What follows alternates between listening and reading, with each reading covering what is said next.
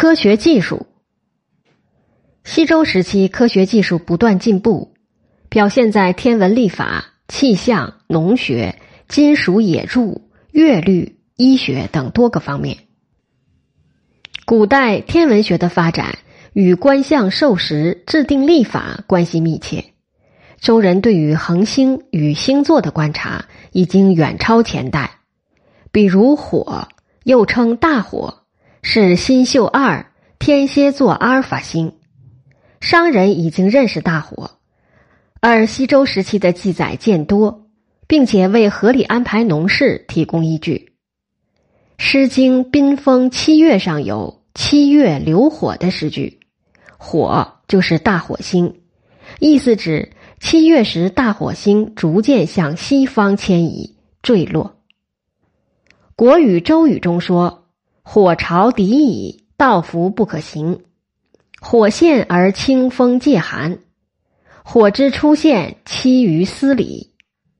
《左传》昭公三年也有“火中寒暑乃退”的说法。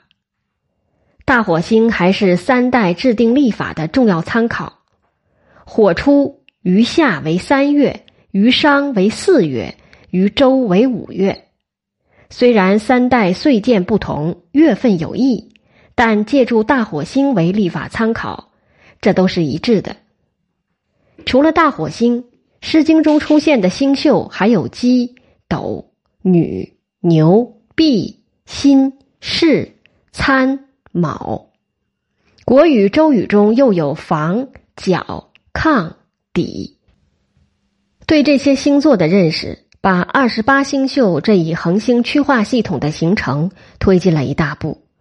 当时对于星体运动规律也有一定的掌握，比如《诗经·小雅·大东纪》：“东有启明，西有长庚。”其实就是金星，古代称太白星，黎明见于东方，黄昏见于西方的情形。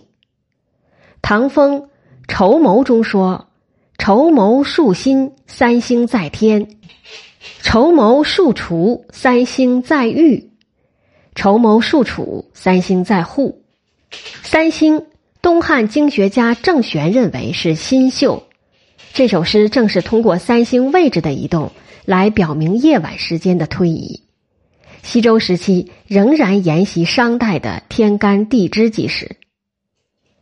西周历法以子月为岁首。确立自己的正朔，改正朔，也是后世每个新王朝立国之初必定要实施的一项有象征意味的工作。不过，西周时仍然参用夏历，《诗经》七月就是历正，这是因为夏历与农业生产最为契合。夏代历法以之至闰，晚商是年中与年中至闰并行。一个是终结的终，一个是中间的中。周代逐渐归于年中至闰，这个中是中间的中。西周又创造了月相法，根据月球从出光到盛明圆满又渐亏至黯然的过程，这一月划分为几个阶段。通过对朔望月逐渐准确的测定。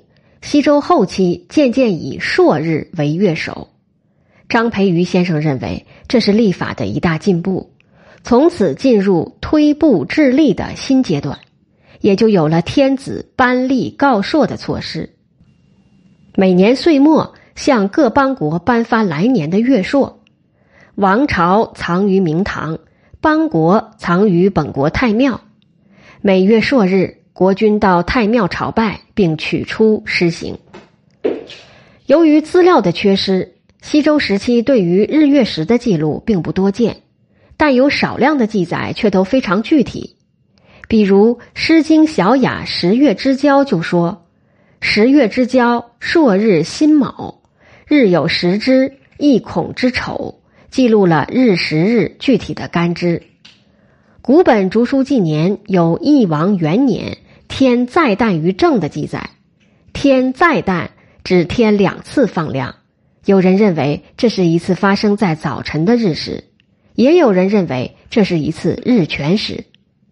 对于天再旦的天象研究，成为夏商周断代工程中非常重要的一项内容。周人非常重视农业生产，对与农业相关的一系列事物认识也有很大发展。比如对影响农业生产的天气和物候现象的观测，当时已经知道，月亮如果进入 B 星宿，就会下大雨；冬天天空挤满黑色的云层，就会下大雪。蟋蟀在堂，岁末将至，而宾风七月。更是罗列了各个季节和月份的虫鸣鸟叫、植物荣枯以及相对应的农作生活。又比如，对于土壤变化的认识，《国语·周语》记录了国文公劝说周宣王吉田的时候，就提到：自立春至二月初一，土壤中阳气蒸发，水分上腾，如果不加以翻动，让其输送，热气就会饱和，导致灾情。农作物就无法生长的内容。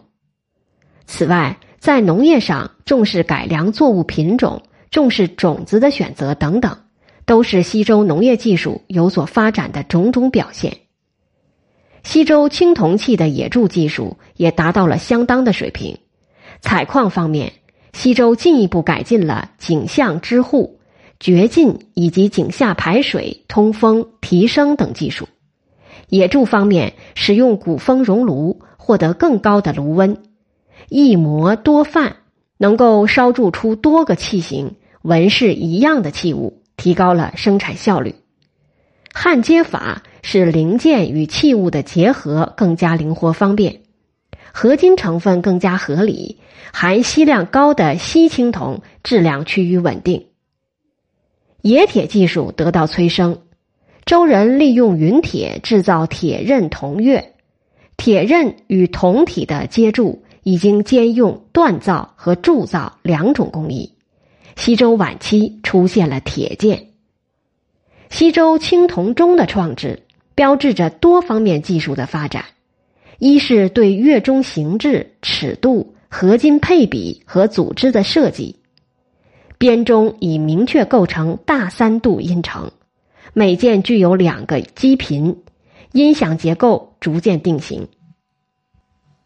悬挂的形制也使得编钟得以发挥演奏技巧，推动了中制的变化。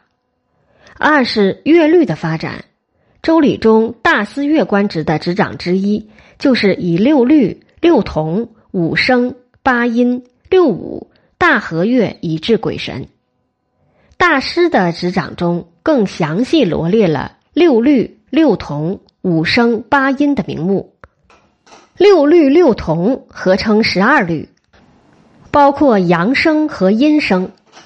阳声包括黄钟、太簇、孤显、蕤宾、夷则、无赦；阴声包括大吕、英钟、南吕、韩钟、小吕、夹钟。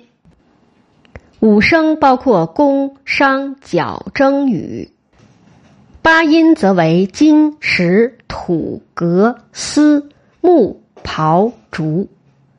除以上列举的各项之外，西周时期在建筑、制车、医药、纺织等方面的技术也都有不小的发展。西周时代科学技术的进步是中国早期文明的重要组成部分。